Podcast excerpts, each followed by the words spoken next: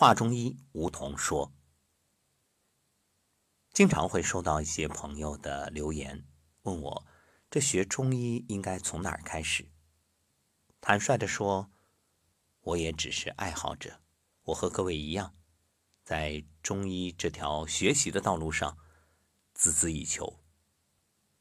有人问我，这节目从哪一档开始听啊？其实你从哪一档开始都可以。法无定法，不拘泥于形式。学习呀，一方面有计划、有系统，另一方面也讲究兴趣、机缘。你看，所谓兴趣，你喜欢什么，你就先从什么开始。你对阴阳感兴趣，好啊，那先学阴阳。你对五行更有感觉，没问题，那就先从五行入手。就好像机缘，你可能是偶然听到我们这档节目。也可能是喜马拉雅推送给你，或者有朋友分享给你。无论什么时候，不晚。当下开始。其实什么是中医？中医就是生活，就是指导我们的人生衣食住行、行走坐卧，这起心动念，可以说对于感情啊、事业啊、为人处事啊，方方面面都有帮助。所以，所谓的中医，其实就是。人生的哲理，因此要想学好中医，有三本著作必须要读：《易经》《道德经》《黄帝内经》，因为这里面就包含了古人的智慧。一场疫情让大家对于中医产生了浓厚的兴趣，因为你看，不断传来用中医中药的方式将病人治愈的消息。而前面连续几档节目，相信大家也了解到了古人如何抗瘟疫，包括熏香啊，还有香囊啊，以及药浴食疗等等。可以说，中医就是古人在长期的生活、生产、实践当中总结的宝贵经验。你说它不科学，它只能那么科学了，因为。都是来源于真实案例。疫情终将结束，学习才刚刚开始。希望大家不是病急乱投医，也不是好了伤疤忘了疼。疫情过后痛定思痛，我们都学一点中医，懂一点中医，这样可以帮助自己和家人更健康。养生，养生。就在于平时的养，而不是遇到事情发生再着急。所以，在接下来我们会有一档系列节目，也就是《华中医梧桐说》里，给大家来系统的阐述一下关于中医。当然，这也不是我个人的观点，而是结合各方的资料，结合我们的生活实践和各位来聊。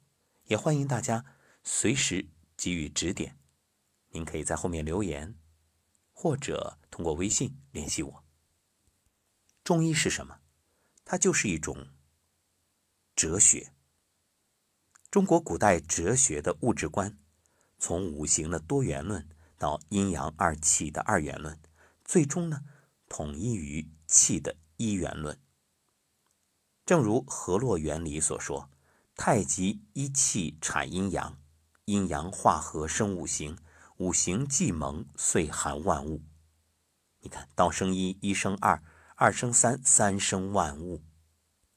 大家都熟知一句话：“太极生两仪，两仪生四象，四象生八卦。”你看，这里面就是从一到二，一是什么？这种无极的状态。那再往后二呢？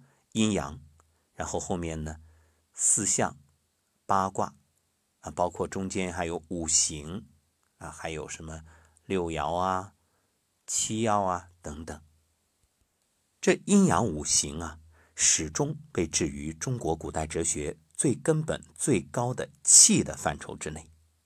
即使在阴阳五行学说极盛时代，也没有成为宇宙观的主体，往往是气一元论宇宙观的构成部分。所以，天地万物本是一气，分而言之，则曰阴阳；又就阴阳中细分之，则为五行。五气即二气，二气即一气。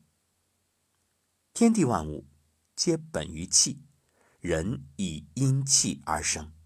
你看，有气，这是活人；没气，那就咽气了。气是构成天地万物以及人类生命的共同的本始物质。人的生死、物之盛毁，都是气聚散变化的结果。故曰：人之生，气之聚也。聚则为生，散则为死，故万物一也。这是庄子《知北游》中所言。人与天地之气通为一气，所以叫天人合一啊。人之生也，因阴阳五行之气而有形，形之中便具得阴阳五行之理，以为健顺五常之性。总的来说啊，中国古代哲学用气一元论的单一物质概念，说明了世界的物质本源，肯定了世界的物质性。世界上的一切事物都是物质，或者说气的不同形态。世界上一切现象都是根源于物质，也就是气的。这是中国古代唯物主义哲学的基本理论。总的来说，气一元论是中国古代哲学中最根本、最重要的哲学思想，是一种动态的、有机的宇宙观，浓缩的反映出中华民族的特有传统。那么，这个气的基本概念又是什么呢？下一讲我们接着聊。